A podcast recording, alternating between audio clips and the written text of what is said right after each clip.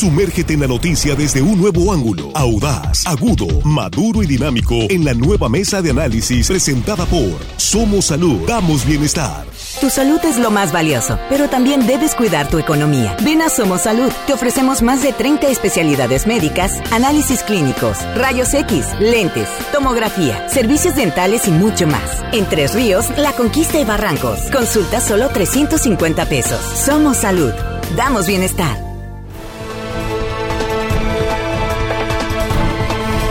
Aquí estamos ya de regreso en línea directa. Es la primera emisión de este ya viernes 4 eh, de marzo.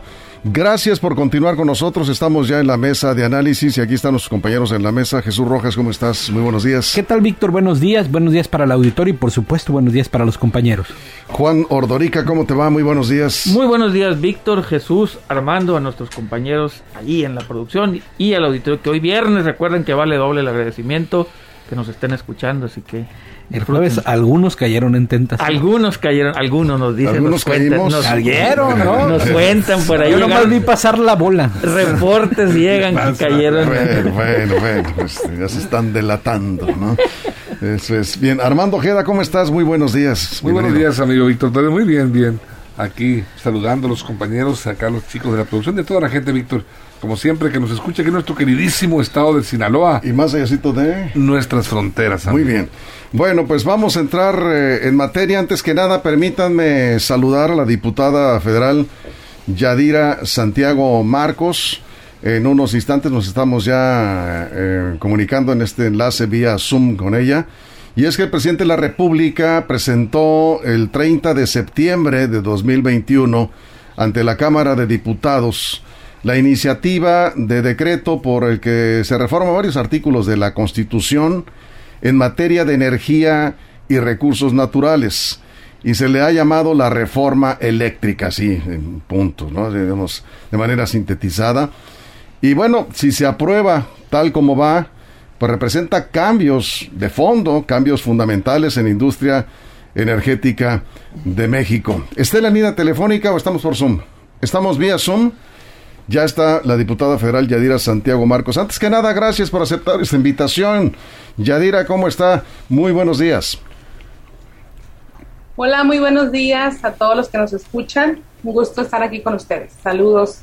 Muchas gracias. Pues vamos eh, a hablar precisamente de la reforma eléctrica. Ya se llevaron a cabo los foros, ya se habló mucho, y hablaron los expertos, también se escuchó a diferentes sectores en la Cámara de Diputados.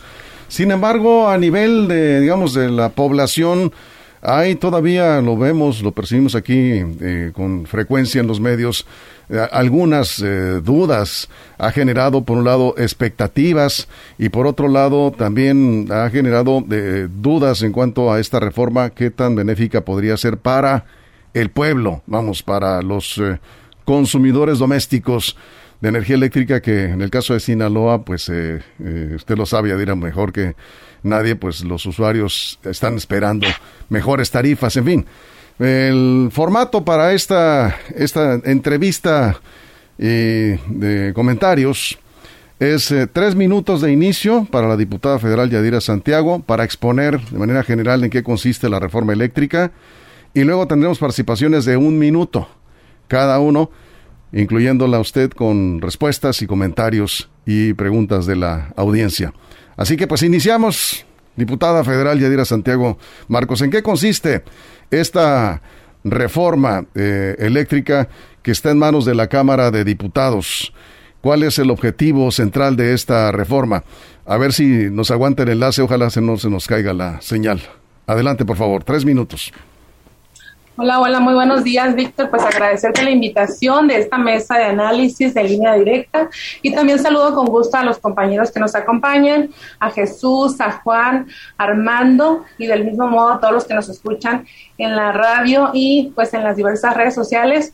Un gusto estar aquí con ustedes y efectivamente el tema a tratar el día de hoy pues es hablar sobre esta reforma eléctrica, que es una reforma crucial para los sinaloenses, para los sinaloenses, pero no solamente para los sinaloenses, sino para todos los mexicanos. ¿Qué pretendemos lograr con esta iniciativa? Nacionalizar la industria eléctrica, por así decirlo. ¿Por qué motivo? El primero de octubre del 2021, nuestro presidente de la República presentó ante la Cámara de Diputados esta reforma donde se propone modificar diversos artículos de la Constitución. Es muy importante eh, sí poder, las personas que tengan acceso o la posibilidad de realizar un análisis más profundo, porque en media hora obviamente no lo vamos a lograr, pero sí podemos iniciarlo, eh, que ustedes que tienen eso, los medios, eh, el contacto directo con la sociedad, sí lo puedan ustedes revisar a fondo. Son tres artículos que nosotros pretendemos eh, modificar, que es el artículo 25, el artículo 27 y el artículo 28 de la Constitución Política Mexicana. ¿Y qué se pretende con esto? Reconocer que la industria eléctrica sea una, un área estratégica y de seguridad, de seguridad nacional. ¿Qué se pretende, como tú bien habías comentado? Pues brindar la oportunidad de contar con un verdadero proceso de transición energética, ordenado y planificado, pero sobre todo que tenga un sentido social y que sea un bien o un servicio público. Realmente eso es lo que nosotros pretendemos. Y aquí está la clave de esta reforma. La CFE necesitamos que vuelva a ser una empresa fuerte y pública. Actualmente la CFE está subutilizada no está dando el potencial que puede dar y por ese motivo pues no, no se ha logrado o se han aumentado las tarifas a partir del 2013 cuando se reformó la iniciativa de Peña Nieto, pues hubo muchos cambios y todos lo notamos. En vez de que bajara, subió. Y lo que nosotros pretendemos con esta reforma es que nuestra, nuestra empresa de los mexicanos, que es la CFE, sea una empresa fuerte, y pública, que genera al menos el 54% de la energía que consume nuestro país y que los privados puedan generar hasta un 46%.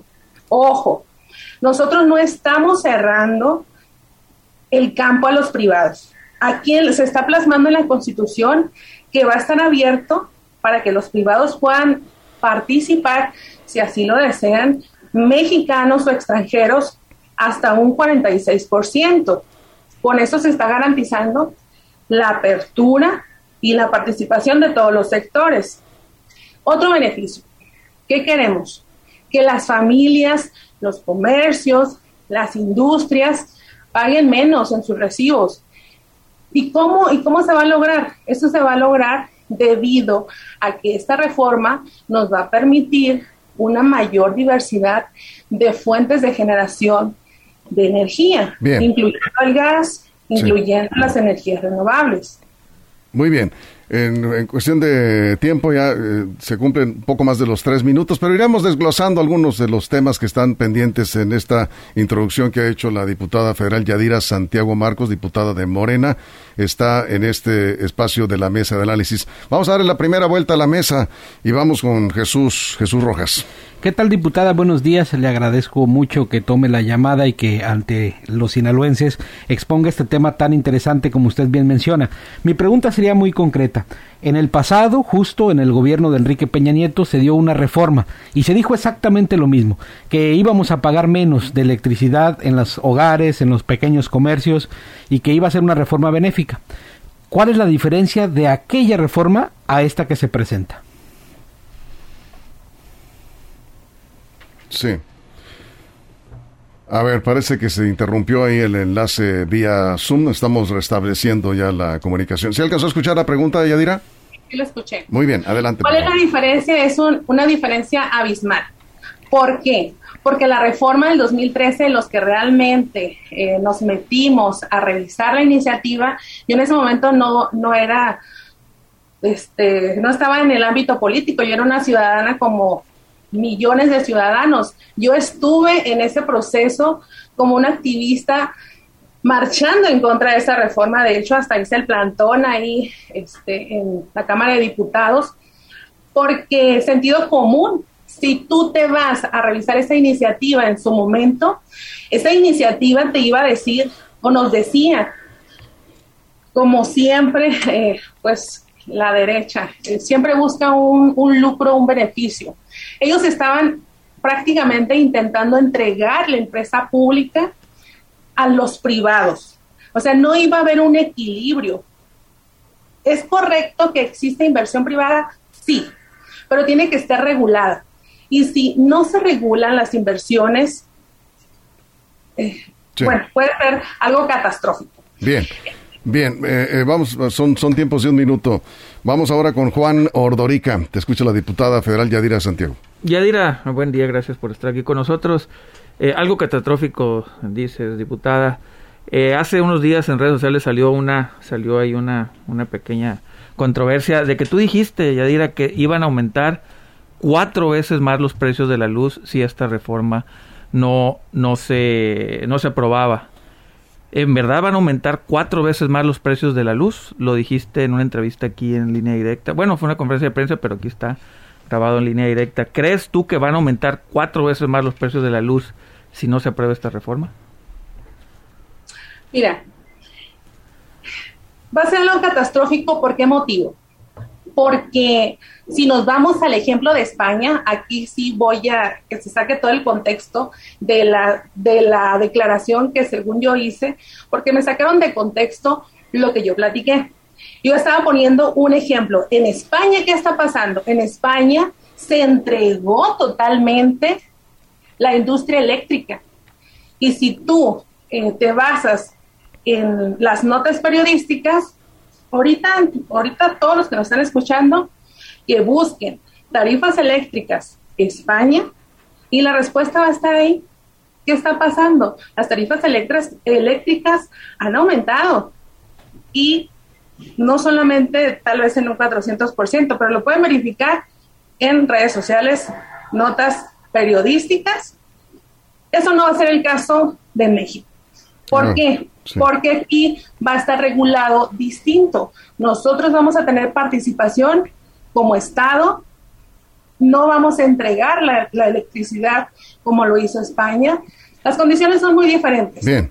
Pero lo que queremos garantizar es precios justos. ¿Cuánto aumentarían las tarifas si esta reforma no se aprueba? Exactamente en cuánto aumentaría, cómo saldríamos perjudicados, en qué porcentaje los precios irían a la arriba. Pues yo también quisiera saber eso, hay que preguntarle a, pues a Manuel Bartlett, pero eso ya que se apruebe la reforma. Nosotros no podemos decir algo, especular, si antes no podemos aprobar la reforma. Primero tenemos que aprobar la reforma y a partir de ahí se va a desglosar los beneficios reales de cuánto va a bajar o cuánto va a subir, que en realidad no va a subir. La intención es que sean tarifas justas para los mexicanos. Esa es la intención realmente de esta iniciativa. O sea, tenemos que entender algo. O sea, es la CFE es tuya, es mía, es de los mexicanos. Nosotros tenemos que defender esta empresa pública para que siga generando beneficios públicos a la sociedad. De no ser, de entregar nosotros totalmente este sector, pues corremos el riesgo de depender de privados y no ser autosuficientes. Y ya está demostrado que si seguimos entregando empresas públicas, pues las consecuencias eh, las estamos viendo en otras eh, ramas que ya se entregaron. Muy bien, por tiempo. Vamos contigo, Armando Ojeda, te escucha la diputada Yadira Santiago Marcos. Sí, muy, bueno, muy buenos días, eh, diputada, da gusto saludarla. diputada, pues sabemos que con esta reforma eléctrica, como se le ha llamado, el, gobierno federal, el gobierno de la República Mexicana, pues prácticamente asumiría la rectoría de la Comisión Federal de Electricidad. Yo le preguntaría a, usted si existen o se cuenta el gobierno federal con recursos suficientes para lo que va a ser la producción, transmisión y suministro del fluido eléctrico para todos los mexicanos, porque eso cuesta muchísimos millones de pesos, reestructurar toda la red, eléctrica y bueno, llevar el servicio adecuado y más barato incluso al pueblo de México. ¿Cuál es la pregunta? Si hay suficientes recursos, cuenta el gobierno federal con recursos, con, con subsidios suficientes para llevar a cabo esta reestructuración total, eh, lo que es redes y suministro de la, de la energía eléctrica. Bien. Mira, recursos sí tenemos, pero están usados para subsidiar precisamente las consecuencias de la reforma del 2013. Ahorita nosotros, la CFE, cuando digo nosotros me estoy refiriendo a la CFE porque es de los mexicanos, estamos subsidiando a los privados, que ellos con argumentos falsos, no todos, pero muchos, han comentado que ellos están generando energías eh, renovables y limpias y que ellos están invirtiendo. La realidad no es así. Ellos no están invirtiendo en infraestructura de transmisión o porteo. Ellos solamente están invirtiendo en poner tal vez sus paneles solares y simular que están generando energías limpias. Eso lo puede hacer la CFE perfectamente. Pero ¿qué está pasando? Que ahorita la CFE está maniatada. ¿Por qué? Porque la reforma de 2013 no les permite invertir en ese tipo de energías, porque les están dando en primera fila a los privados. Muy bien. Cuando la CFE pudiera hacerlo sin estar subsidiando todo ese proceso. Bien, diputada, aquí algunas preguntas eh, y nosotros estamos siempre dando participación a la audiencia siempre y cuando sean pues con, con respeto y, y, sean sobre el tema. Y aquí de Jorge Luis Ibarra de pregunta, diputada, dice, eh, más, más, más que una pregunta, le está solicitando, dice, a nombre de muchos sinaloenses que piensan lo mismo, que se extienda la tarifa 1F a todo el estado y se beneficia a todos eh, con esta tarifa como se hizo en Tabasco, como ha ocurrido con otros eh, municipios de Sinaloa. ¿Qué posibilidades reales hay de que ustedes apoyen al pueblo de esa manera? Muchas posibilidades, de hecho, eso siempre ha sido la demanda de los sinaloenses. Eh, con esta reforma que nosotros eh, intentamos aprobar, te digo intentamos porque con los votos de Morena y los aliados no es suficiente, ocupamos dos terceras partes, eso significa que ocupamos 334 votos y solamente tenemos 278 votos, significa que nos faltan 56 votos. Eh, pretendemos precisamente eso, lograr una tarifa justa a más bajo precio para el usuario final como lo son los ciudadanos. Ahorita no se puede porque la CFE no no es la que pone los precios de la luz. Mucha gente cree que la CFE establece las tarifas de luz. Con la reforma del 2013 eso ya no es no es cierto. En, el, en 1999, cuando todavía no entraba en función o no existía esta reforma, la CFE generaba el 100% de la luz. No Bien. existían privados.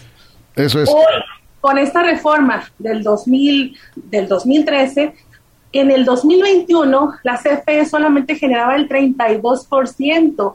Los privados avanzaron a un 68%.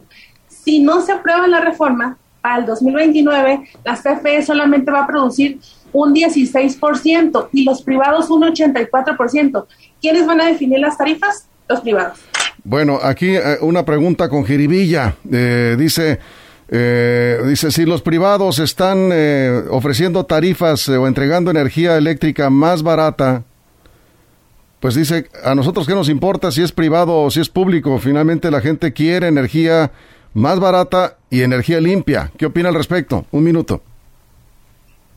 Pues la respuesta la acabo de comentar. Si realmente los privados nos dieran el beneficio de tener tarifas más bajas y justas, pues ya hubiéramos entregado la, la energía de los privados, pero la realidad es otra. Hoy, o sea, hoy hay más privados en el sector eléctrico. ¿Y cómo están las tarifas? No están más bajas, las tarifas están más altas. Entonces, ¿qué nos está diciendo la historia? Que los privados no están buscando un beneficio real para el mexicano. Ellos están buscando lo que saben hacer, una ganancia y un lucro. Bien. ¿Qué pretende la CFE? Brindar un servicio, un, o sea, la CFE no lo ve como un negocio, lo ve como un derecho dar este servicio. ¿Sí? Muy bien, vamos con Jesús Rojas. Sí, yo preguntarle, diputada, en esta parte política, ¿cómo van en esta tarea de difícil, me imagino, de convencer a la otra parte para alcanzar los votos necesarios y poderla sacar adelante? ¿Cómo están las negociaciones? ¿Hay una mesa permanente? ¿Cómo has visto eso? Pues mira, nosotros, si por nosotros fuera, ya esta reforma hubiera pasado desde que entramos en este nuevo periodo, que fue el primero de febrero, termina el 30 de abril. Lamentablemente, eh, los políticos este, los diputados de oposición, pues en el discurso, pues dicen que se iban a apoyar, pero no han dicho cuándo. Entonces nosotros estamos esperando que realmente ellos, si dicen que están eh, en favor de los mexicanos, pues que nos demuestren con hechos, no con palabras, y el hecho que nosotros le vamos a celebrar y les vamos a reconocer y les vamos a aplaudir va a hacer que vote a favor de esta reforma, porque esa reforma realmente es para beneficiar a los mexicanos, beneficiar a los ciudadanos que consumimos electricidad. Todos consumimos electricidad, todos necesitamos electricidad. Entonces, necesitamos 56 votos que tienen que salir de la oposición. Ojalá que recapaciten los compañeros, independientemente de, colores, ideologías. Creo que nos debe de unir el bienestar de los mexicanos.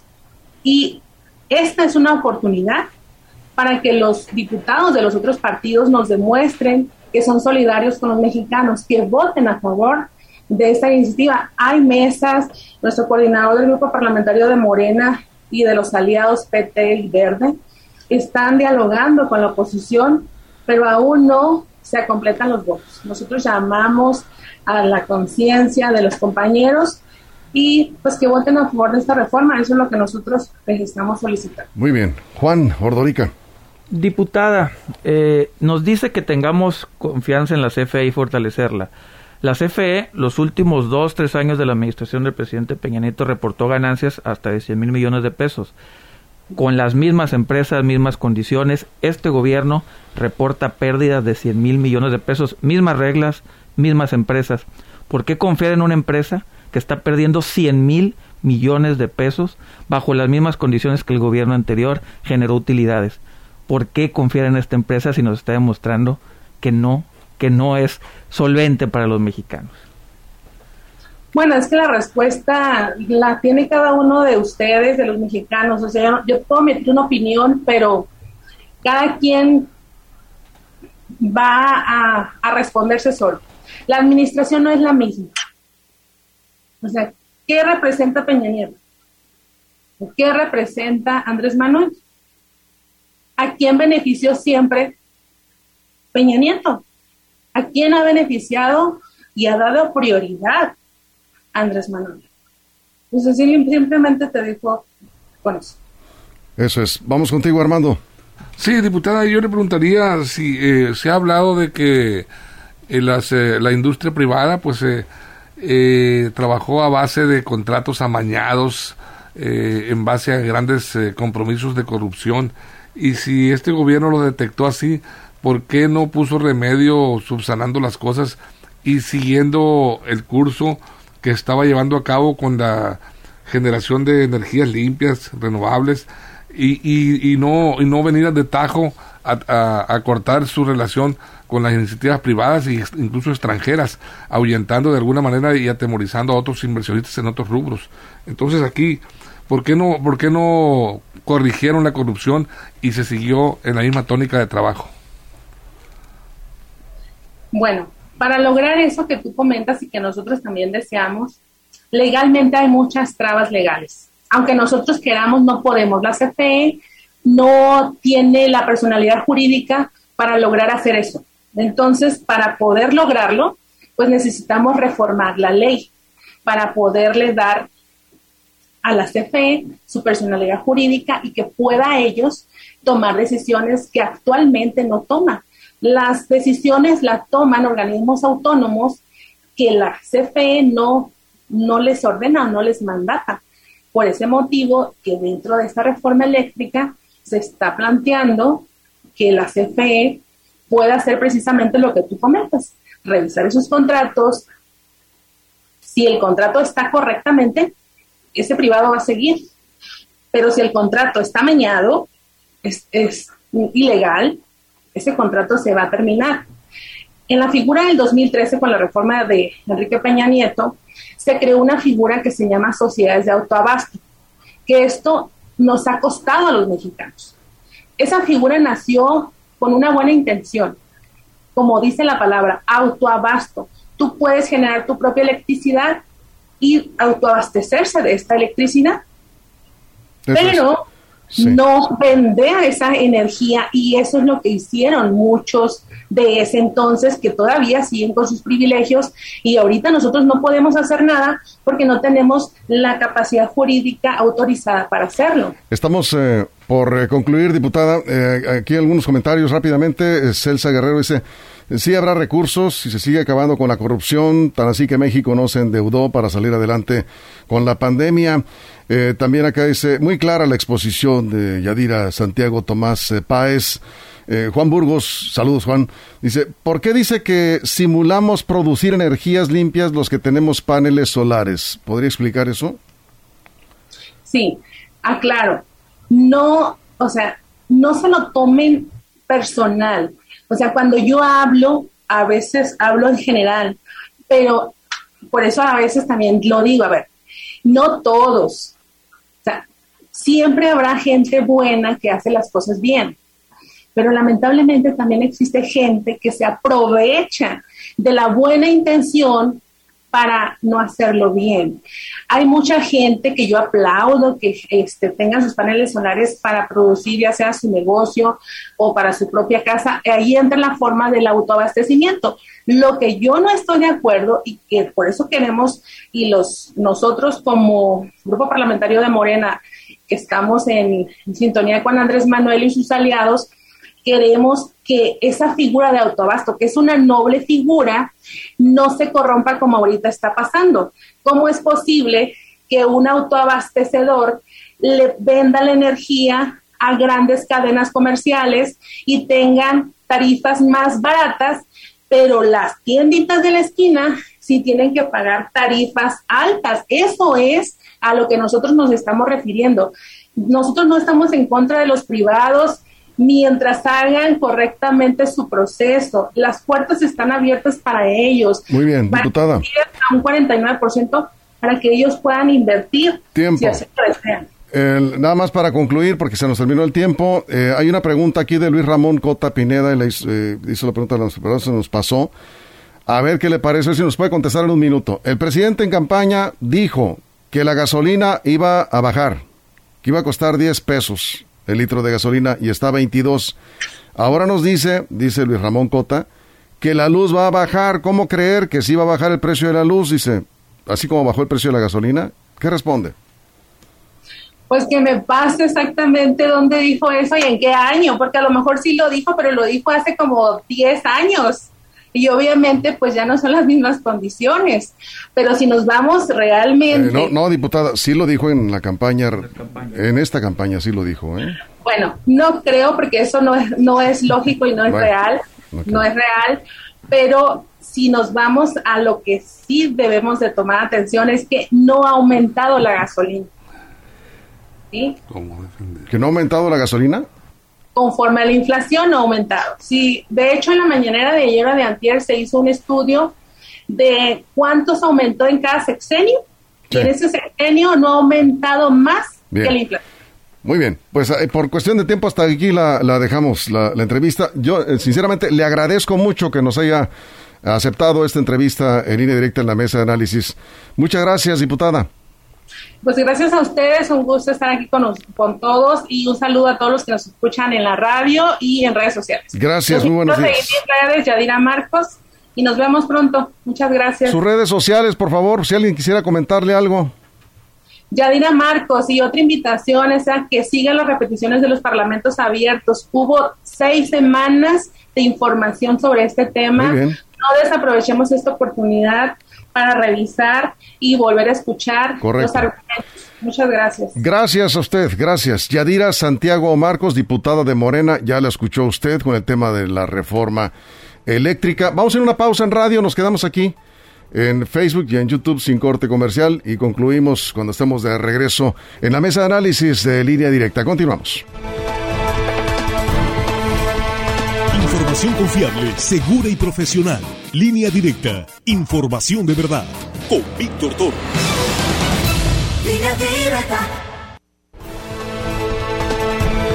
Bien, estamos de regreso ya para la conclusión. Ahora sí, conclusiones. ¿Qué te dejó buen sabor de boca? ¿Te convenció? ¿No te convenció? Pues yo creo que ella traía muy claro los puntos que de alguna manera se trabajan allí en comisiones. Por supuesto que está defendiendo una postura, la postura del presidente. En la Cámara hay otras posturas que difícilmente las van a convencer porque es la oposición y esa oposición se va a mantener, firme. Vamos a ver si les alcanza en este jaloneo político entre quedar bien o quedar mal con su partido para poder ir a esta reforma y ver si sale. Nada más una cosa.